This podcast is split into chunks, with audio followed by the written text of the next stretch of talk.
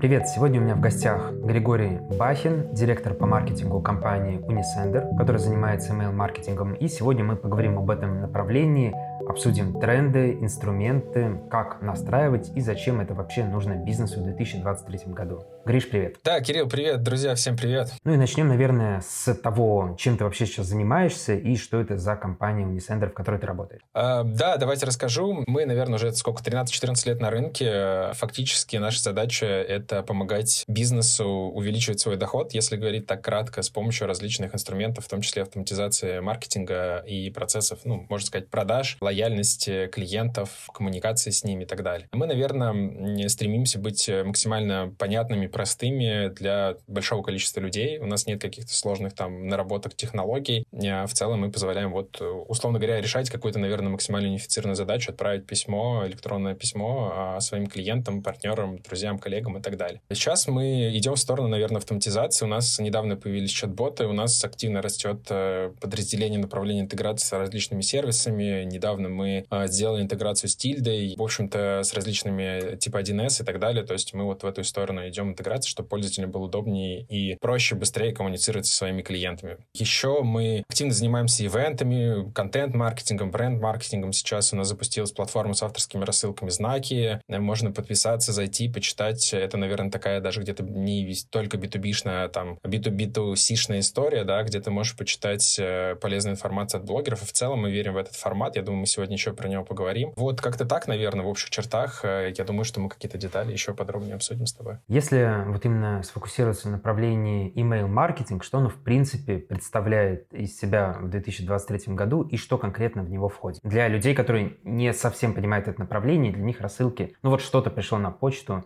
какое-то письмо и все. То есть погрузи нас, пожалуйста, чуть глубже. Э, мне кажется, отношение меняется к e-mail рассылкам, это очень хорошо, потому что я, наверное, начал e-mail рассылками заниматься более пяти лет назад. Сам работал тогда в компании B2B, занимался отправкой на разные сегменты по разным тематикам. Мы занимались сувенирной продукцией, нашими клиентами были рекламные агентства, которые уже, по сути, эту продукцию потом перепродавали уже крупным брендам, там, Мегафон, Яндекс и так далее. И это было интересно смотреть, как э, подписка влияет на людей и как она заставляет, э, ну, увеличить увеличить там частоту заказа. И в прошлом году произошли такие достаточно глобальные изменения на рынке маркетинга и инструментов маркетинга, да, и, соответственно, компании начали задумываться, а чем бы еще заняться, а куда пойти. И все-таки email маркетинг, по сути, это канал ретеншена, удержания клиентов, возврата клиентов номер один. И некоторые сегменты бизнеса, допустим, используют этот канал, там 25% и 30% повторных продаж совершается именно через e-mail. Допустим, там билетные операторы в том числе, то есть э, люди, компании фактически активно зарабатывают на этом канале. И статистика показывает, что из 10 компаний, которые работают на рынке, наверное, одна компания полноценно ведет email маркетинг. Ну, мы будем с тобой говорить про разные форматы. Он такой, email маркетинг достаточно обширный, э, с ним можно работать как угодно, но, наверное, ключевой это должна быть стратегия. Зачем, в принципе, вам в компании email маркетинг, что вы хотите? И здесь, конечно, отдача, первая, первичная отдача с email маркетинга это повторные заказы, повторные покупки и удержание аудитории.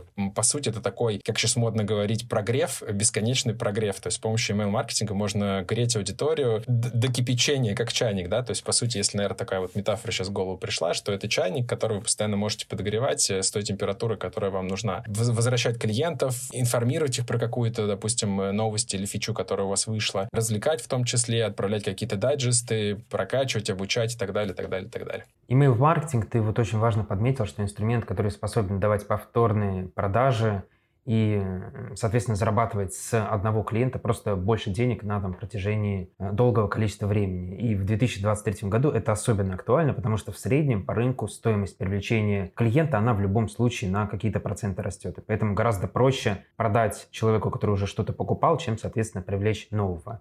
Что ты вот еще можешь подметить по email-маркетингу, какие он еще функции, задачи может э, закрывать? Может ли это быть, например, привлечение клиентов первичная. Возможно, еще какие-то цели, под которые приходят клиенты. Мне кажется, важна еще история сейчас, которая будет актуальна точно в этом году. Это различное образование, образование своих клиентов, назовем это так, да, образовательная функция компании, которая может использоваться быть для повышения уровня, уровня там, осведомленности о продуктах, о каких-то функциях, в целом про рынок, в целом про товар, допустим, про какую-то сферу, сегмент. И очень популярная такая история — это различные курсы, упакованные в e-mail. То есть, да, вот у нас есть курс обучения e-mail маркетингу Rock e-mail называется. То есть, по сути, это отдельный какой-то инфопродукт, с помощью которого э, можно свою аудиторию доводить э, до того знания, которое вам нужно, да, допустим, обучать каким-то использованию ваших, вашего продукта, например, да, то есть, если у вас сложный какой-то продукт B2B-шный, вы можете создать рассылку из 10 писем и отправлять ее там через день, допустим, клиентам, который купил этот продукт у вас. А, мне кажется, вот эта история тоже очень классная, очень полезная, потому что, ну, ты же не будешь каждый раз звонить клиенту и говорить, а вот тут настрой вот так, а вот тут настрой вот так, или там записывать какой-то полноценный видеоурок, да. То есть э, статья, по сути, которую можно упаковать там э, в рассылку, она может закрыть э, более различные, да, там у клиента и при этом, соответственно, довести его до покупки или там до повторной покупки, соответственно, или перейти на какой-то новый тариф, например, тот же самый. То есть, да, наверное, не только повторные покупки, а в целом увеличение среднего чека, и вы можете допродавать что-то еще с помощью e-mail рассылок. Если мы посмотрим на сегмент там Якома Marketplace, то по большому счету ребята шлют несколько рассылок в день, и ты хочешь, не хочешь, но в любом случае найдешь какой-то товар, который бы тебе захотелось приобрести себе. Поэтому здесь не только даже там повторные продажи, да, а в целом увеличение среднего чека, то есть может использоваться. Ты вот подметил такие инструменты, которые в целом новые у меня, да я думаю, что вот есть именно часть аудитории, которые сами понимают, что их представление о email-маркетинге застряло там на периоде 10 лет назад. Ну вот, э, так скажем, те года, когда просто э, слались письма, которые там периодически улетали в спам, которые были без единого какого-то оформления, ну вот просто какое-то сообщение в сети. Как ты вот, э, человек, который прошел через эту всю эру, как email-маркетинг растет, там, форматы, оформление тех же страниц, вот как делают маркетплейсы, кстати. То есть у них тоже, вот, э, ты правильно сказал, актуальный инструмент продаж, а Озон вообще если посмотреть, у них там покупаешь какой-то продукт, и они, соответственно, под этот продукт подстраивают продукты похожие. То есть, грубо говоря, купил ручку, они тебе потом в имейле шлют, я не знаю, чернила и блокноты. То есть, в общем, email-маркетинг растет, что ты можешь от себя заметить, как человек, который вот через этот период прошел? Ну, в первую очередь, мне кажется, в целом email-маркетинг все равно вырос. Э, то есть, если мы посмотрим на статистику, то порядка там 4,2, по-моему, миллиарда пользователей в мире пользуются имейлом, и к 2025 году он вырастет до 4,6 миллиардов. Ну, условно говоря, там в ближайшие 5 лет практически 5 миллиардов людей, и это, наверное, там больше половины мирового населения, да, будет так или иначе использовать email и, в принципе, продолжает использовать.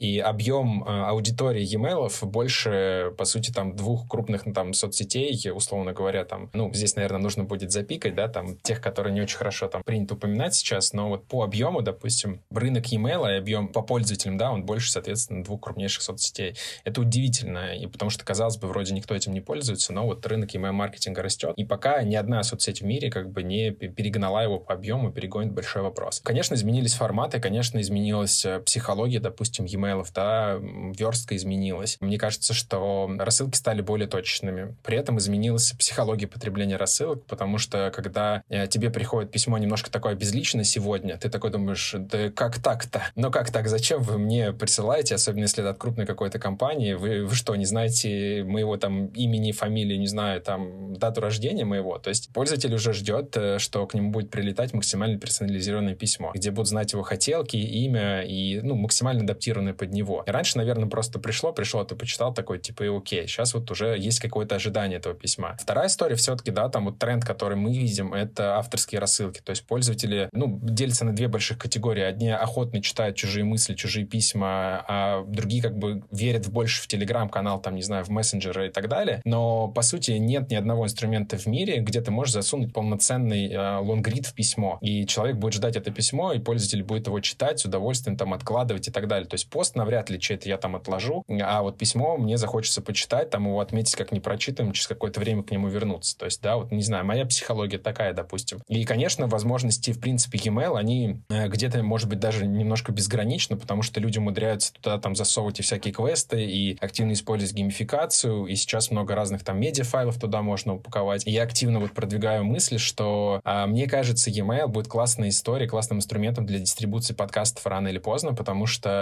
проблема сейчас явно есть, куда подкаст э, захостить, потому что где набрать эту аудиторию? Вход вроде в подкаст простой, каждый может записать там за час подкаст, но при этом что делать дальше, как набрать аудиторию? С e-mail понятная история, то есть ты можешь сделать какой-то простенький лендос, нагнать туда людей, люди подпишутся тебе на рассылку, и, соответственно, ты можешь им отправлять э, подкаст, который люди будут слушать в e-mail, что удивительно, да? Поэтому сам e-mail стал, наверное, более мобильным. Раньше все-таки в большей степени он потреблялся через десктоп. Сейчас, наверное, ну, я активно точно читаю, допустим, допустим, через э, мобильные браузеры, и в целом это такое медиапотребление, оно, наверное, за последние 5-10 лет точно изменилось. Вот я бы, наверное, какие-то такие вещи наметил верхнеуровневые. А что можешь выделить по категориям контента? То есть раньше в основном письма были только продажного формата, где конкретный продукт, который продают. Сейчас вот тоже ты подметил, что лонгриды, геймификация того же вот Aviasales, например, у которых очень интересный email-маркетинг. Какие категории новые ты можешь выделить, которым стоит присмотреться и которые будут актуальны в ближайшее время, помимо продажного понятного контента? Ну, мне кажется, в первую очередь это дайджесты. А, в целом дайджесты стали более полезными, более читаемые. То есть я, например, там подписан на одну э, рассылку про бизнес инвестиционную, и каждую пятницу я жду, когда мне упадет письмо, и даже я за нее готов платить там 1000-1200 рублей за 4 письма в месяц, чтобы для меня вот такую прям сборную информацию прислали в пятницу, я мог там за выходные полистать, почитать. То есть, да, я ощущаю себя каким-то финансистом э, с Уолл-стрита и э, по утрам открываю вот эти инвестиционные рассылку. То есть эти дайджесты, да, они востребованы, компания отправляет, компания читает. Возможно, как раз, э, ну, я не знаю, там не до конца знаком с рассылками Озона, допустим, но мне кажется, Озона точно не хватает какого-то э, классного письма в целом про, э, ну, образовательного, да, какого-то прикольного, может быть, про категории что-то, что-то, ну, полезной, вот, полезной инфы, да, в рассылке рассылках от каких-то крупных маркетплейсов мне лично не хватает. Может, они присылают, я лично особо не видел. Мы создали, допустим, в рамках Unisender отдельно у нас есть дайджест, мы его пошли чуть дальше, да, это мы создали полноценный бренд-медиа. То есть у нас, допустим, по четвергам уходит авторское письмо, где а, эксперты про e-mail, про маркетинг э, в целом, про рынок э, рассказывают какие-то свои личные переживания. Там я рассказывал про там лиминальность, допустим, как из точки А перейти в точку Б. Ребята рассказывали про то, как нужно тестировать свой продукт, допустим, Ваня, там главный редактор у нас рассказывал. Кто-то про увольнение не рассказывал, там Саша Сараев, э, наш хед по контенту. Поэтому такой как бы создается дополнительный контакт с аудиторией, создается дополнительное доверие, люди хотят отвечать на это письмо, и к нам практически с каждой рассылки приходит какой-то классный позитивный фидбэк от пользователей, которые говорят, блин, вот прям читаешь, вот хочется еще, то есть вы прям очень сильно изменились, у нас недавно было письмо. Поэтому скорее вот сам маркетинг, он идет, и e-mail маркетинг в частности, в какую-то такую честность, то есть да, люди устали от спама, и люди устали от большого количества ненужного контента, то есть и люди хотят какой-то открытости, такой прозрачности в письмах в том числе. Поэтому вот мне кажется, это следующий шаг, который компании должны сделать, да, это какой-то вот полезный контент, не просто продающий письма, да, а продающий на грани там с полезным. Ну, то есть не просто нужно прислать рассылку там с пятью, допустим, часами, а сделать какой микрообзор. Кстати, по-моему, где-то у спортмастера я видел какую-то неплохую такую вот историю. Они начали рассказывать дополнительно про спорт, какие-то тренировки, что-то еще. И вот это как бы классная история, когда тебе не просто товар, да, продают, а какую-то возле товара историю. И, конечно, ну, форматы меняются. Есть э, там картинки чуть другие стали, там сама верстка немножко, может быть, где-то изменилась. Поэтому вот, мне кажется, такая история какая-то. А, давай тогда поподробнее остановимся, кстати, на форматах. Если раньше это был просто какой-то текст, иногда даже плохо сверстанный, какая-то картинка, которая там в медиафайлах прикрепляется, то сейчас э, какие в целом вот есть форматы, там есть форматы целых лендингов уже, то есть целые лендинги в письмах строят. Есть э, там, ну вот Просто вот различные вариации, о которых я хочу от тебя послушать, что можешь отметить и на что стоит смотреть в 2023 году, какие форматы актуальны и работают лучше всего? Ну, мне кажется, есть два таких глобальных разделения. В первую очередь, это, наверное, продающие форматы, да, это те форматы, которые так или иначе работают по каким-то там триггерам, транзакциям, то есть человек пришел, зарегистрировался, ему нужно отправить там приветственное письмо, да, там, либо подтвердить его подписку. Это считается такой как бы э, гигиеной и необходимой коммуникацией. То есть э, потом можно отправить какое-то промо-письмо, то есть, в принципе, в целом про продукт, про товар. Зачем мы здесь собрались? что человек будет получать от той или иной рассылки. При этом, конечно, если человек пришел к вам на сайт, подписался, то, соответственно, его желание там узнавать про бренд, про компанию, про товар, оно как бы пока есть, оно достаточно горячее. То есть, да, вот его надо не потерять, а постепенно как бы подогревать. И вторая вот история как раз, да, там это контентная. То есть здесь вы можете подогревать различными обзорами. То есть можно пригласить какого-то эксперта, который сделает обзор вашего товара. То есть, возможно, человек в моменте не купит там, ну, условно говоря, часы или там какой-нибудь, не знаю, там одежду, но рассказывая про тот или иной товар, рассказывая правильно как-то, да, там, ну, как любят многие говорить, вкусно про тот или иной товар, человек, у человека это отложится. То есть он прочитает ваше письмо про какое-то новое там пальто или там про пиджак, и через какое-то время, возможно, увидев снова где-то в рекламе там, да, или зайдя на сайт, допустим, он с удовольствием там купит э, тот или иной товар. Поэтому, соответственно, вот вторая история, это вот прям такая контентная. Я вот в целом люблю контентные проекты разные, и всегда там дайджесты, лонгриды, обзоры, опросы различные тоже могут быть, соответственно, в письмах. Можно свою аудиторию различными опросами прогревать, узнавать, э, какой контент им нужен, какую информацию давать. То есть вы можете отправить письмо и спросить, хотите ли вы больше там какие-то товарные рассылки получать, или вы хотите, допустим, какие-нибудь там, не знаю, лайфхаки, советы получать. Аудитория, соответственно, ответит, и вы можете простроить свою стратегию, исходя уже потребностей вашей аудитории. Есть еще всякие там поздравительные, триггерные письма, да, там благодарственные письма. Человек зашел, купил какой-то товар, там, не знаю, на 5000 рублей, пришлите ему письмо, скажите, там, вот ты очень классный, там, вот тебе еще там скидка 10%, допустим. То есть те же триггерные письма стали сейчас использоваться. Ну, фактически, чтобы, если ты зашел на сайт, вот как бы, если правильно устроен email маркетинг, то без покупки ты оттуда не уйдешь. То есть э, тебе придет письмо, что ты зашел там, что ты ушел, какой товар ты посмотрел, дополнительный товар, и там поздравления с днем рождения, и промокоды, и все остальное, и так далее, и так далее, и так далее. То есть в идеале ты через какой-то период времени все равно там купишь тот или иной товар. Поэтому вот э, e-mail позволяет в целом догреть человека настолько, что он все равно у вас как бы купит э, тот или иной товар. Вот, есть, наверное, еще реакти- реактивационные рассылки. Это когда пользователь теряет интерес к компании, к продукту, да, вот здесь можно тоже там понять, выяснить, почему он потерял, ему стал нерелевантный товар, отправить ему несколько писем, сказать, а может, вдруг ты все-таки к нам вернешься, ну, то есть поймать какой-то его интерес, его боль, и за счет e-mail его закрыть, и, соответственно, тем самым удержав пользователя в базе, в принципе, ну, в товаре, в бренде, в компании. А если говорить именно про наполнение, то каким оно может быть? Или вот даже, наверное, опишешь какой-то общий план, как в целом вот выглядит верстка и дизайн построения поста? Мне кажется, здесь на самом деле э, очень все индивидуально, потому что очень зависит все от сферы и очень все-таки зависит от тематики. Если вы делаете какой-то там короткий опрос, то нужно понимать цель этого письма, да, чтобы вам человека максимально завлечь, он прошел этот опрос. Соответственно, он, письмо не может быть, в принципе, длинным. То есть, наверное,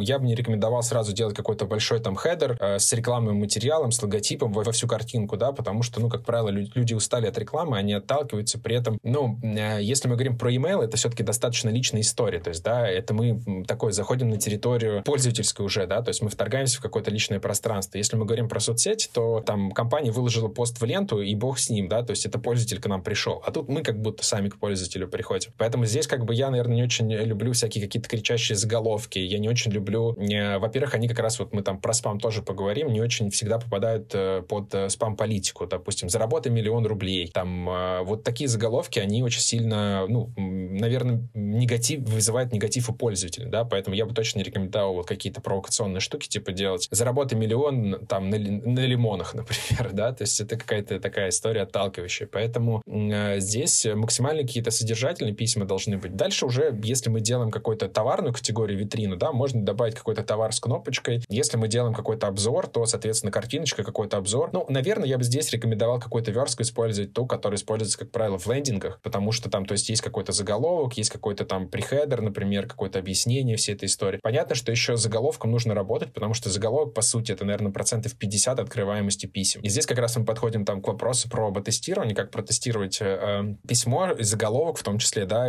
с каким заголовком отправлять той или иной базе. То есть я могу, в принципе, сейчас ответить, могу чуть позже на это, письмо, ну, на этот вопрос ответить. Давай до закончим с версткой и потом перейдем к АБ-тестированию. По верстке, наверное, еще вот такой довольно важный вопрос. Это вот то, что ты сказал, что письмо может быть формата лендинга. И огромное количество интернет-магазинов крупных, они присылают, ну вот прям лендинг, который там написан на коде. Вот даже там есть, например, у той же Тильды возможность прям там написать лендинг письмо и засунуть его в письмо. И у тебя большая часть письма, обычно вот у подобного рода рассылок, она состоит из картинок, не из текста. Он актуален, рабочий? Я думаю, что он актуален, да, все-таки мы как бы там не говорили разные исследования, мы все-таки любим глазами в большинстве своем, да, мы любим листать картинки, и самый, наверное, все равно заходящий пост в целом в соцсетях это картинка и короткая какая-то на абзац текста, да. А, не все любят читать э, более двух абзацев, назовем это так, поэтому если мы будем гнать какие-то текстовые рассылки, то, конечно, конечно, это должна быть определенная категория пользователей, которые должны их воспринимать. Вот, поэтому картинка понравилась, не понравилась. Но я бы, наверное, все-таки рекомендовал тестировать разные форматы. Можно попробовать витрину, можно попробовать, допустим, витрину, ну, не 10 товаров, а сделать 3 товара ключевых, либо сделать какой-то сегмент, э, там, допустим, 3 товара из одного сегмента, из одной категории, и с каким-то короткой, может быть, историей, там, может быть, историей пользователя, может быть, отзывом от пользователя, сделать эту рассылку, собрать, заверстать, отправить, посмотреть, насколько она будет рабочей. А если мы говорим про крупные бизнесы, там немножко немножко другая стратегия. Там стратегия в том, что чем больше мы покажем различного ассортимента товара пользователям, тем больше шанс, что кто-то, мы пойдем в его ожидание, тем больше что человек, шансов, что человек придет, что-то купит. То есть, да, там, ну вот мне, например, условно приходит, не знаю, там 10 рассылок от какого-нибудь маркетплейса, и, конечно, я, скорее всего, что-то выберу из этого товара, и там, ну, если мы возьмем там 10 еще товаров, это у нас 100, 100 товаров в день на меня падает. Ну, что-то, наверное, шанс я куплю, там, книжку какую-нибудь, может быть, кофе, может быть, там, что-то для дома. Если они пришлют мне, допустим, 10 товаров день, то шанс, конечно, что я что-то куплю намного меньше. Поэтому, в, в принципе, стратегия крупных там маркетплейсов, она, ну, частично обоснована именно просто выручкой денег, э, и, и, и ребятам нужно растить частот, частотность, возвращаемость к маркетплейсу, поэтому они там, ну, вот, гонят эти рассылки. Далее, если у вас там какой-то бизнес, у вас небольшая база, то, возможно, там, не знаю, или у вас один товар, то, возможно, как-то просто сделать а, сначала картинку про товар, а дальше про какие-то сопутствующие товары. Либо, если вы понимаете, что человек основной товар у вас уже купил, э, вы можете ему просто сделать рассылку там, ну, в несколько блоков. И, возможно, вот у меня был кейс, когда на нас подписались, у нас были базы сегменты ребят, которые э, менеджеры в рекламных агентствах были, и мы подписали их на одну рассылку в день с одним товаром. И мы слали им вот один товар в день. Просто у нас была картинка, товар и кнопка. И на самом деле с нее было переходов и заказов практически ровно столько, сколько с основной базы. В основной базе там было, если я сейчас не ошибаюсь, около 10 тысяч э, пользователей. Ну, вот где-то активных, может быть, 2-3. Вот. Но вот, по сути, по объему примерно это было практически одинаковая история, потому что э, мы попали в супер целевую аудиторию, и то сидит менеджер в рекламном агентстве, и он ждет, когда ему в день придет письмо от нашей компании, и он посмотрит скидка, там ему нравится, не нравится, он зайдет, перейдет и купит, соответственно, то, что ему нужно. Поэтому здесь, наверное, еще вопрос э, не только в верстке, а в том, как бы, для кого это, да, для кого вы верстаете, кто все-таки, конечно, ваш получатель. И вот про это, мне кажется, про целевую аудиторию не стоит забывать, то есть кому вы отправляете то или иное письмо. Ну, чтобы понять, что работает лучше, сколько должно быть товаров, мы должны делать АБ-тестирование. У вас на сервисе это очень удобно реализовано.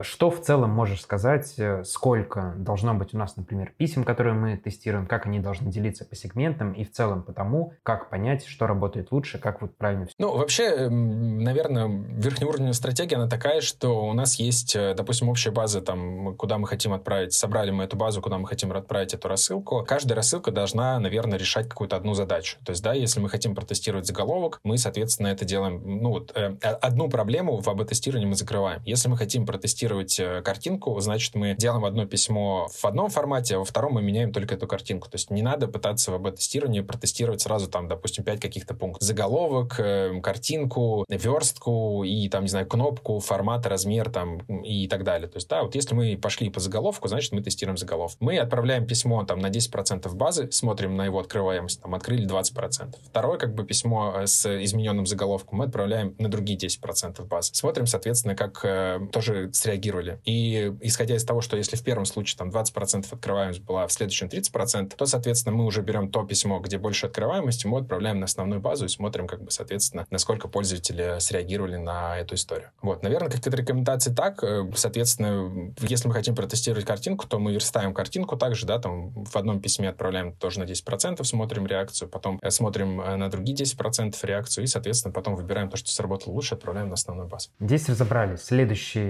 вопрос, который я хотел тебя спросить, это по поводу времени. То есть у многих уже есть письмо, есть какие-то тесты, которые они готовы провести, и вот они сидят и думают, в какое же время, в какой же день недели отправить, чтобы там, открываемость лучше была, чтобы люди с наибольшей вероятностью дочитывали и совершали какие-то целевые действия. Есть ли здесь какие-то ну, общие усредненные параметры. Ну, вообще усредненные данные есть, но, скажем так, я видел данные по открываемости в большей степени по сегментам, в каком сегменте лучше открываемость, в каком хуже. По времени мне сказать, наверное, чуть сложнее. Мне кажется, здесь опять, я, может быть, где-то даю какие-то общие рекомендации, кто послушает, такой скажет, дружище, налил воды. На самом деле, а, все очень сильно зависит от сегмента, от товара, от э, целевой аудитории. То есть, да, что работает в B2C, не будет работать в B2B, что работает в B2C у среднего бизнеса, не будет работать у малого бизнеса. Есть люди, которые там с четырех э, подписчиков зарабатывают деньги. При этом, если у вас дорогой товар, вы можете заработать четырех клиентов какие-то миллионы, допустим, да. И вот, поэтому здесь универсальных как бы советов нет. Скорее здесь э, э важно накапливать э, так называемую дату по вашим e-mail рассылкам. То есть вы отправляете там, не знаю, в пятницу вечером с каким-то оффером, в субботу, в воскресенье и смотрите, как пользователи реагируют, какая открываемость у вас, какая переходы, если нет. То есть мы, например, вот тоже там постоянно работаем со своим дайджестом. То есть у нас было там небольшое большое количество переходов. Мы убрали там блок этот вообще в принципе, да, мы его переформатировали. Потом мы смотрим, что там на рассылке, допустим, партнерские, на там ивенты партнерские, да, там на события партнерские, порой люди переходят чаще, там, активнее, чем, не знаю, на какие-то образовательные проекты, например. Вот мы эту историю сравнили и поняли, что, да, нам не очень смысл даже там перед партнерами брать его рекламу там на образовательные проекты, если там типа 10 кликов. Но при этом мы можем брать от партнеров на там ивенты, э, офлайновые какие-то мероприятия, например, потому что там кликов, не знаю, 50-100. То есть, да, и вот сравнение постоянных вот этих метрик, оно приводит к какой-то, ну, а золотой формуле. Наверное, понятно, что там с утра пользователи, может быть, не очень охотно читают. Хотя, если у вас товар какой-то утренний классный, почему бы его не отправлять? Наверное, есть, ну, плюс-минус какие-то пики, э, там, если мы даже там посмотрим соцсети, когда люди охотнее потребляют контент, да, там, в пятницу вечером, там, вечерами, потому что они едут домой, там, да, или там, не знаю. Мне кажется, вот там по наблюдениям за знакомыми, например, многие девушки, там,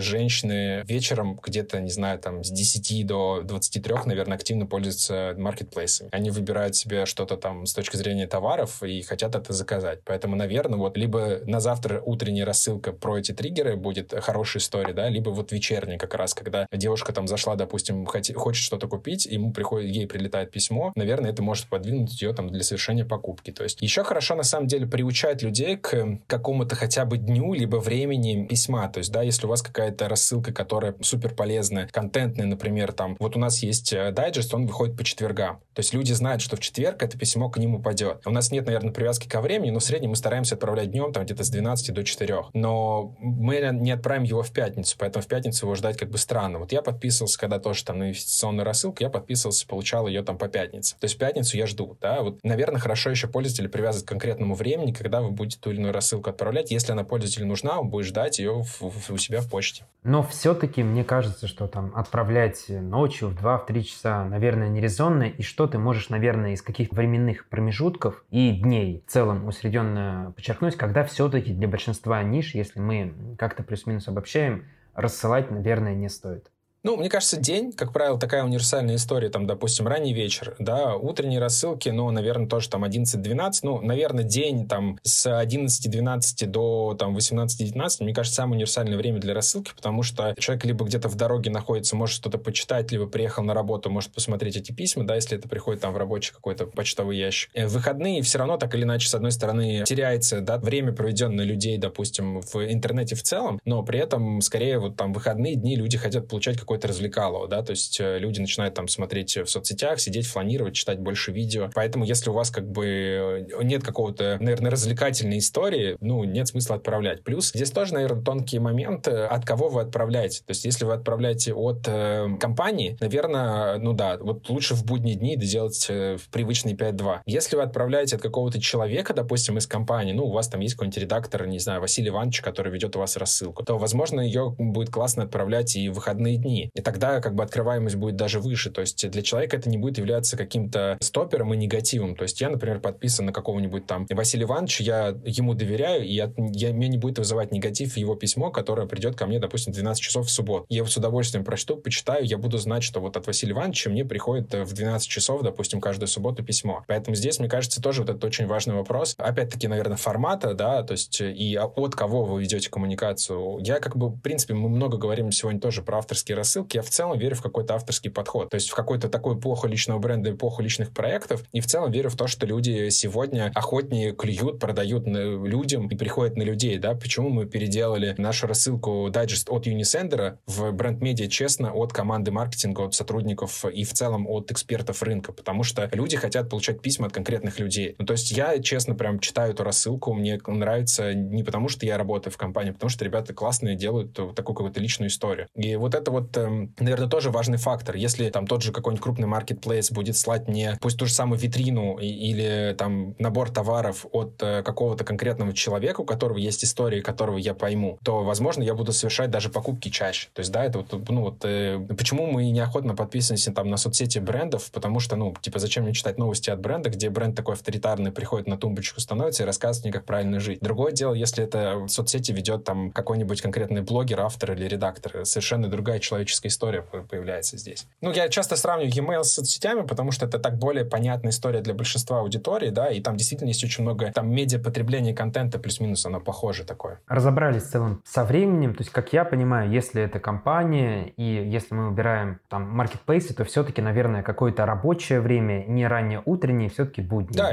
Если мы говорим про авторские рассылки, то все индивидуально, и аудиторию можно приучать к какому-то конкретному времени. Но, наверное, не ночью. То есть вот так примерно. Ну, мне кажется, могут быть и ночные, на самом деле. Опять-таки, если у вас какой-то формат, э, и вы привыкли в 10 часов вечера слать письмо, и ваша аудитория позитивно на это реагирует, то почему бы нет? Ну, то есть, если вы читаете какие-нибудь классные сказки на ночь, не знаю, с 23 до 12, или у вас какой-то там текст, какая-нибудь сказка на ночь, и человек ждет ее, ну, почему бы нет? Как бы понятно, что прям в самой глубокой ночи в 5 утра, наверное, редко какую рассылку можно придумать, но, по идее, наверное, если придумать и собрать аудиторию под нее, то там будет открываемость просто бешеная. А люди, если в 5 часов будут читать ваши рассылки. Но мне кажется, что я бы не привязывался, да, прям конкретно. Ну, рабочее время ты правильно все сказал, но вот мне кажется, что можно еще подумать про какие-то другие форматы. Возможно, ну, действительно, почему ночью, кстати, бренды не шлют рассылку, это очень хороший, ну, какой-то открытый вопрос, да, что можно слать, можно ли, и не знаю. Здесь я знаю, я видел кейс, когда они про e-mail, когда ребята авто продавали авто, э, различные машины, они вечером собирались лиды, а с утра они их прозванивали, потому что была какая-то там э, гипотеза в том, что вечерами люди как-то начинают листать, смотреть, почему-то, вот я уже сейчас не помню, где-то лет 7 назад кейс, где-то он написан тоже в одном блоге там. И вот э, вечерами они собирали лиды, а с утра они слали рассылки. Вот, кстати, интересная история тоже, да, может быть, вечерами слать э, что-то, а с утра, не знаю, прозванивать этих ребят. Ну, форматы разные, стратегии разные есть. Мне кажется, здесь просто вот, как говорится, открыть мозг и искать новые варианты для возможностей.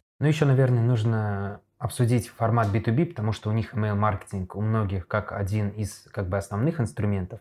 Там плюс-минус такая же история, либо все-таки там у нас четкий рабочий график. Вот именно B2B, вот эти вот предложения, когда компании, грубо говоря, что-то отправляют компаниям, потому что э, если клиенты вот из этого сегмента приходят, у них вот есть уже базы вот этих поставщиков, что когда там отправлять. Ну, да, да, да, согласен с тобой, что B2B, конечно, это немножко другая история. Если особенно ты попадаешь в рабочую почту, то странно писать в нерабочее время и ждать, э, что тебе кто-то ответит, не знаю, перейдет и купит. Понятно, что у большинства людей э, есть рабочая почта настроена в телефоне, и какую-то там рассылку можно прочитать в телефоне, телефоне, но лично я, допустим, даже если про себя, я часто себя ставлю на место, допустим, потребителя, я, например, э, ну, в рабочей почте почти не читаю какие-то электронку от других э, компаний. Плюс, ну, если мне точно приходит, я могу увидеть даже пуш какой-то от компании а, вечером, не знаю, в пятницу или в субботу, ну, я точно не буду до понедельника его открывать, и не факт, что я открою в понедельник. Здесь понятно. Со временем разобрались. Если вот делать все как ты сказал, я думаю, что открываемость у нас будет высокая. И еще один важный момент для того, чтобы была, в принципе, высокая открываемость и были хоть какие-то результаты, это спам, в который многие попадают. А что можешь сказать вообще, почему это происходит и как этого не допустить? Да, конечно, но в первую очередь, э, в целом, что такое, да, там спам, антиспам, политика и так далее. То есть эм, почтовые рассыльщики, так или иначе, они смотрят на определенную там поведенческую реакцию пользователей, насколько пользователи как реагируют на то или иное письмо. Также они смотрят на какую-то классификацию писем. Если в заголовках есть, э, опять-таки, да, какое-то упоминание запрещенных, ну, веществ, назовем это так, что-то, то, что у многих э, операторов есть еще своя редакционная там политика внутренняя, да, там про политику, религию и так далее. То есть, если у вас заголовки там «Верите ли вы в Бога?», даже если у вас будет супер классная какая-то прям рассылка, супер полезная, не знаю, написанная по всем канонам, ну, скорее всего, ее заблочат. И как бы здесь вопрос даже не к контенту, а к просто определенным политикам, определенным, ну, назовем это так, стоп-словам. То есть, если они используются в заголовке, в тексте письма, то вас могут заблокировать, соответственно, вы попадете в спам. И здесь, наверное, очень важная история, что попасть в спам легче, чем оттуда выйти. Поэтому э, как бы прежде чем вот, э, ну, купить, допустим, какую-то базу, то есть, да, не покупайте базу, потому что там у почтовых э, серверов есть определенная проверка. Например, спамеры используют э, разные электронные адреса для сбора там заявок и так далее. И вот эти адреса очень достаточно легко трекаются почтовыми операторами. Поэтому здесь вот, ну, максимально честный, правильный такой гигиенический подход к сбору базы, к тексту письма, к отправке его, да, он приведет к тому, что вы никогда не попадете там в спам. Вот еще такая история, то, что у почтовых служб, в принципе, есть есть определенные свои фильтры, по которым они так или иначе отлавливают спамеров и, ну, отслеживают там упоминания, опять-таки, каких-то вещей, по которым, в общем-то, письмо должно улететь в спам. Поэтому чего нельзя делать, по сути? Это нельзя покупать базу, то есть, скорее, все-таки лучше собирать определенными там лид-магнитами хорошей какой-то своей формы, то есть, чтобы вы были максимально уверены в чистоте этой базы. Не нужно делать всякие прям супер рекламные, кричащие рассылки, заголовки, там, зарабатывай бабки, приходи к нам в компанию и так далее, и так далее, и так далее. Нельзя, наверное, еще тоже очень активно использовать пользовательский контент, когда вы просто там, не знаю, какими-то эмбедами, там, поделяшками, шерами там вставляете, потому что периодически может подтягиваться какой-то код, который тоже может ваш, э, ваше хорошее, честное, правильное письмо собранное тоже может его как бы заблокировать. Вот, ну и резко менять там домен отправителя э, тоже не, стоит, и, потому что там или как-то агрессивно реанимировать старую свою базу. Еще такой момент это делать перегретым, используя перегретые тематики. То есть, да, если людям там заходи, купи, заходи, купи, и вы шлете, не знаю, 5-10 писем на эту тематику, то, конечно, вас тоже могут э, заблокировать. Поэтому сделать, э, какие здесь рекомендации могут быть, это сделать э, максимально прозрачную историю сбора, отправки. Вот, допустим, подписался человек, пришлите ему повторный запрос на то, что действительно он подписался на вас, действительно он хочет получать от вас письма. Пишите ему, возможно, какое-то приветственное письмо, что типа, друг, привет, все, вот ты теперь с нами, спасибо тебе за это. То есть, возможно, дать какой-то бонус, офер дополнительный ему. Важная еще история, определенные сервисы имеют разные технические настройки, да, то есть вот важно почитать эти технические настройки. Есть такое понятие, как email аутентификация, вот хорошо бы его тоже настроить, тогда доверие к вашим рассылкам уже автоматически повышается, и шансов, что вы попадете в спам, намного меньше. Важно еще такие тоже несколько поинтов, это, ну, не заваливать пользователей рассылками, не надо слать им там каждый день по 100-500 рассылок, хотя в этом нет на самом деле ничего страшного, многие компании как раз не дожимают, то есть можно слать больше рассылок, там, по-моему, даже по сравнению с э, другими странами, где там, ну, условно 10 писем в день приходит на человека, у нас там, допустим, 2 письма в день приходит на человека. То есть э, здесь вот это нужен баланс. С одной стороны, не пережать, а с другой стороны, можно, ну, не надо бояться чего-то не додать. Пользователи, на самом деле, не так охотно отписываются, не так всегда, как, э, ну, как, как должно быть, наверное, да, то есть поэтому не надо скрывать ссылки, желательно без всяких э, сокращей, сокращателей использовать, лучше давать прямые ссылки в почте и, ну, не скрывать отписку, потому что пользователь, если будет искать отписку, не сможет ее найти, он пойдет жаловаться. Несколько жалоб на ваши письма могут привести к тому, что вы потом попадете в спам. Поэтому, ну, по сути, здесь э, не надо юлить, да, вот строить честный такой email маркетинг, суровый такой олдскульный, вот, по, по понятиям, да, потому что тогда меньше шансов попасть, соответственно, в спам. И меньше потом вы ресурсов будете тратить на то, чтобы оттуда себя вытащить. Хотел у тебя отдельно спросить про такой инструмент, наверное, знаешь, это автоматический сбор имейлом по партнерам. То есть, например, мы занимаемся продажей оптовой какого-то товара, мы заходим на сайты конкурентов, берем у них э, там, поставщиков, имейлы и, соответственно, прогружаем в нашу базу. А, то есть, в принципе, многие, честно скажу, по своему опыту в сегменте B2B работают в таком формате. История как бы в целом довольно конверсионная. Просто отдельно хотел твое мнение по поводу этого послушать. Ну да, на конверсионно. По идее, наверное, по-хорошему все равно подтвердить подписку у пользователя, да, потому что, я так понимаю, он же оставил в одном месте э, e-mail адрес, а шлют ему немножко другие люди. Поэтому, конечно, это конверсионная история, безусловно, но она, наверное, не до конца честная, но здесь э, вопрос, наверное, к репутации, к самому подходу компании. Я не могу сказать, что она нелегальная, наверное, да, она такая, как бы, ну, она есть. То есть, да, там как-то ее не признать, наверное, странно. Но в целом, наверное, если пользователь счастлив, и ему приходят релевантные сообщения, и компания продает, э, и все вин-вин, и все счастливы и хэппи, ну окей. Если компания начинает злоупотреблять доверием пользователя и слать э, кучу всякого, может быть, даже ненужного контента, ненужных писем, наверное, это не очень хорошо. То есть, да, наверное, здесь вот, э, если это все сделано в интересах пользователя, условно, ну, понятно, что частично в интересах компании, то, наверное, окей. Если вот где-то этот баланс нарушается, то, наверное, это не очень очень хорошая история. А по поводу, вот тоже хотел у тебя уточнить, э, вообще легализации, какие есть э, там всевозможные штрафы и чего точно не стоит делать в email-маркетинге, за что там можно получить, возможно, даже какую-то ответственность перед кем-то, можно получить штраф и так далее.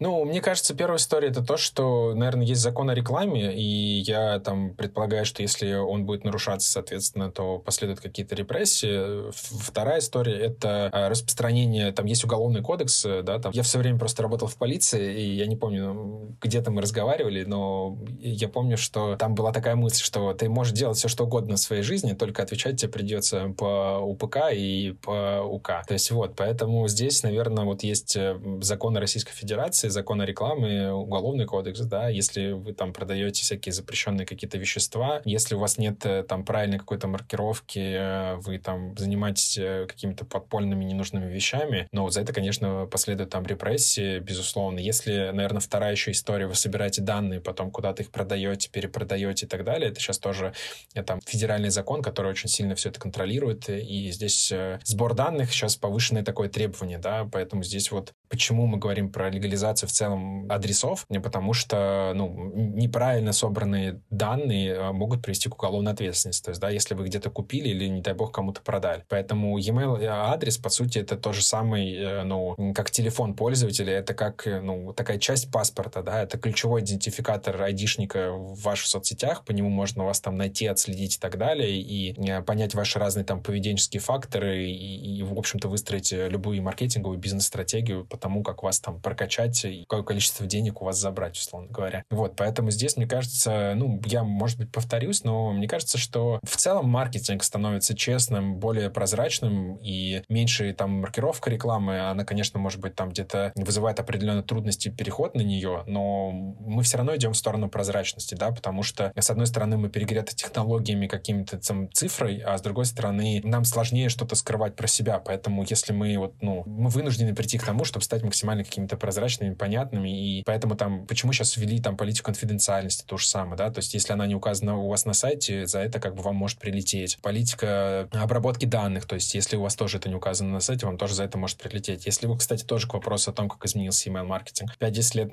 назад э, такие галочки не нужны были. Сейчас, если эти галочки нет, причем мы где-то тоже вчера еще в чатах там обсуждали, что там нельзя даже поставить принудителя эту галочку. То есть если вы при заполнении формы человек, а у него автоматически выпадает галочка, то за это тоже есть какие-то юридические последствия. То есть здесь только должно быть его там э, согласие, он должен сам на эту галочку кликнуть. Если он, вы за него уже ее поставили, значит, э, вам может прилететь за это. То есть поэтому здесь вот, ну, чекайте с юристами, потому что, в общем-то, и в спам попасть, и штрафы, и, не дай бог, какой-то там уголовка, не уголовка, это, ну, достаточно сложный, ненужный процесс, поэтому лучше жить по букве закона, как говорится, в том числе и в интернет-рекламе разобрались с безопасностью, и, наверное, одна из заключительных тем на сегодня – это, естественно, аналитика, статистика, цифры и как вообще понять, что рассылка работает. То есть вот письмо ушло, его какой-то процент людей должен там дочитать, открыть, прочитать, перейти по ссылкам, чтобы оно считалось нормальным. Если можно, то вот просто общие усредненные цифры для тех, кто вот только начинает работать с этим направлением. Какие цифры нормальные? Ну, смотри, все, опять-таки, от сегмента, от базы, да, потому что если у вас база... Насколько она теплая, да, это база лояльная, допустим, не знаю, вы продаете какие-нибудь классные услуги, и на вас подписано 10 человек ваших родственников, то, конечно, там у вас там 9 из 10 будет открывать, и у вас э, там проценты будет там 90% открываемость. То есть, да, если в целом говорить про там сегменты, наверное, хорошая открываемость это порядка 20%, 20-25 это, ну, хорошая открываемость, до 20 зависит от сегмента, там свыше 25, э, ну, тоже зависит от сегмента, достаточно, наверное, сложные показатели. В целом, усредненные по разным категориям, разным сегментам, 20 25% это хорошая история. Если мы говорим про CTR, про CTR а, это где-то 2-2,5%, это тоже хорошая история. И 0,10, там 0,1% э, отписки, это тоже вот, ну, как бы классно. Если говорить про категории, есть статистика такая, образовательные, допустим, сегменты, это где-то порядка там ближе к 30 открываемости, CTR где-то порядка 4%. Потребительские товары тоже вот где-то порядка 20 там процентов, и, наверное, ну, полтора-два CTR это будет хороший. Там розничная торговля может быть меньше, там, наверное, 15-20%. Там может быть даже CTR там до 1%. В целом, наверное, как-то так. То есть, ну, наверное, надо смотреть емкость базы, на которую вы отправляете. Я бы, наверное, все-таки говорил 20% это хорошая история. CTR там от, э, ну, там 2-3% наверное, тоже хорошая история. Вот, вот, наверное, из таких вот где-то я исходил бы э, метрик. У нас где-то 20-25 как раз. Да, у нас где-то 25 тысяч подписчиков, 5 тысяч подписчиков где-то плюс-минус нас читают. Э, вот, ну, да, где-то, наверное, CTR около как раз там 2-3% у нас. Ну, это вот наша авторская рассылка. Вот хочется посмотреть после того, как мы ее ребрендили, ребренднули, какие у нас будут показатели. То есть, э, наверное, в ближайший тоже месяц можно запросить у ребят посмотреть. И давай еще на двух показателях остановимся. Еще раз про процент отписок и жалобы на спам. Какие здесь э, проценты являются удовлетворительными? И сколько много? То есть если у вас там, например, n количество процентов жалоб на спам и отписок, это плохо, значит, вы что-то делаете не так. Какие здесь? Ну, если мы говорим про отписки, ну, вот 0,1% в среднем, 0,1-0,2%. Наверное, ну, типа на 100 человек это одна-две подписки ок, да. Если, наверное, 5-10, это уже вызывает э, какие-то вопросы. То есть, да, вот, наверное, там на 100 человек одна-две подпис... отписки плюс-минус норм. Ну, жалоба, наверное, тоже на 100 там пользователей, одна там жалоба, наверное, будет ок. В идеале, конечно, чтобы и ее не было. То есть, наверное, там одна-две жалобы, это уже ближе там 200-300 объем, да, и вот и больше. То есть, наверное, вот такая какая-то корреляция должна плюс-минус быть. Ну и давай напоследок э, в целом план захода на, в email-маркетинг для каких-то вот представителей малого бизнеса, у которых нет им вот нужно где-то свою базу держать, что-то присылать, с чего, в принципе, начать, и как вот поэтапно этот э, заход э, в этот инструмент выглядит.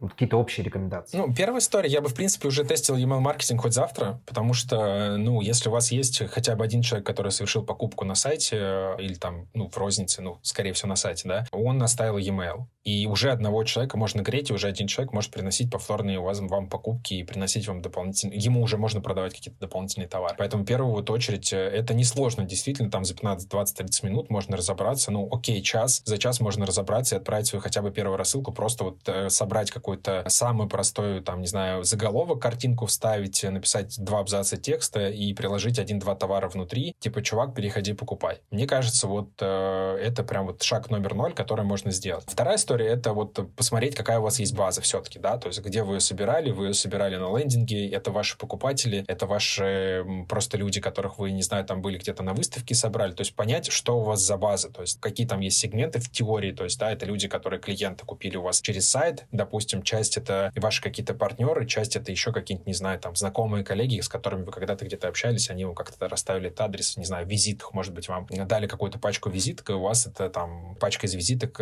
100 э, штук лежит. Загоните их вот, соответственно, в почтовый отправитель, да, там, и отправьте на них письмо. Вот. А третье — это выбрать, соответственно, сервис, с которым вам будет комфортно работать. Э, у нас э, главное наше, наверное, отличие это то, что мы действительно понятный и простой сервис, интуитивный. У нас действительно там за 15, 20, 30 минут можно собрать первую рассылку. У нас есть тариф фри, который можно потестить, попробовать. Э, плюс у нас очень классная поддержка. Я считаю, что мы прям действительно очень классно в этом направлении движемся. Ребята, мы, мы сами внутри постоянно с ними общаемся, всегда готовы чем-то помогать, подсказывать, если что-то не получается. Плюс у нас есть внутри разные образовательные материалы. У нас есть очень мощный блог, который всегда расскажет, покажет, в общем-то, если есть какие-то трудности. У нас есть, еще раз повторюсь, бесплатный рок e-mail, образовательный такой вот курс e-mail в e-mail. У нас, кстати, там доходимость 40% почти. То есть там из 2000 людей, условно говоря, там порядка 600, наверное, дошли до конца. То есть такая тоже хорошая история. Вот, поэтому загрузите базу, вот, э, соберите верстку, первое свое письмо и, соответственно, отправьте на тот сегмент аудитории, которым вы считаете это будет наиболее актуально. Ну, не знаю, просто какую-нибудь новинку у вас появилась, вот отправьте про новинку что-то, какую-то информацию, посмотрите, насколько как пользователи реагируют. Если переходы обратно на сайт, если заказы, если звонки, э, я почти уверен, что они должны быть, потому что, ну, e-mail, наверное, для большинства кажется, что это, а, старое, и, б, что это сложно. На самом деле нет. Э, мне кажется, что как раз люди, которые начинают с e-mail работать, они проникаются к нему. Мне кажется, если бы я не работал работал там 5 лет назад, 6 э, лет назад с e-mail, я, наверное, бы думал, что это полная какая-то фигня, которая никому не нужна. Проще сделать пост в Телеграм-канале, допустим, и потому что я понимаю, как он работает. И большинство, по сути, являются такими микроинфлюенсерами, они понимают, как устроены соцсети, как устроен там контент. Для e-mail, для них это что-то такое прям архаичное и что-то где-то в сторонке. Вот я за то, что вы попробуйте, вы просто там отправьте письмо, там, да даже просто на самом деле возьмите через запятую, отправьте, не знаю,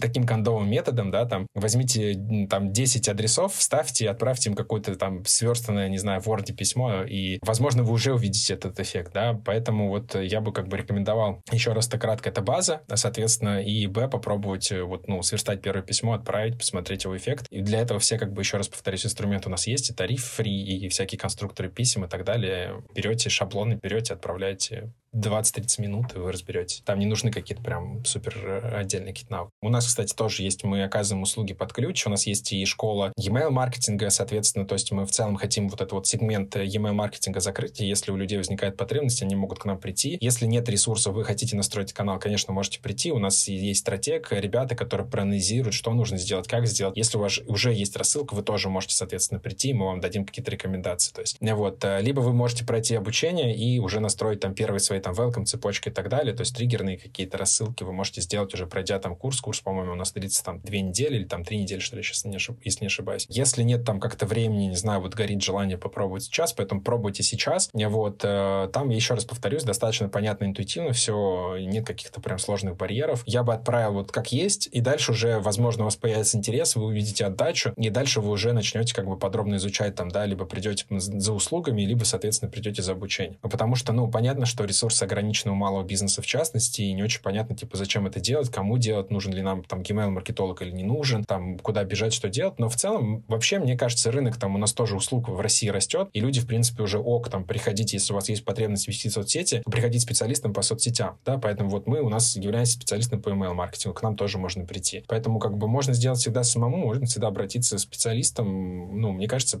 прикольно вообще хотя бы хоть что-то сделать с точки зрения e-mail, потому что, еще раз повторюсь, да, там, возвращаясь к началу нашего разговора, e-mail точно растет, он будет расти. Сегодня e-mail как никогда актуален. У нас даже вышло, мы коллекцию сделали мерча, и буквально на днях зарелизили на Озоне. E-mail — это новая нефть, э, вот, поэтому мы действительно в это верим, и, ну, я считаю, что у e-mail достаточно большие шансы стать там одним из ключевых инструментов, он, в принципе, им становится, потому что таргет дорогой, контент, э, допустим, на каких-то площадках не очень хорошо заходит, как продавать, куда развиваться. Тут вполне понятная история. Человек с вами уже как-то проконтактировал, он вам оставил e-mail. Дальше вы можете его прогревать, крутить как угодно на покупку, на информирование каких-то вещей. То есть э, работаете уже, соответственно, с потребителем своим.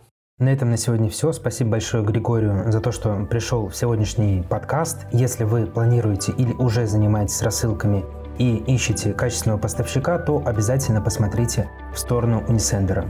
Да, Кирилл, спасибо, что позвал. Всем удачи на связи. Всем удачи, всем пока.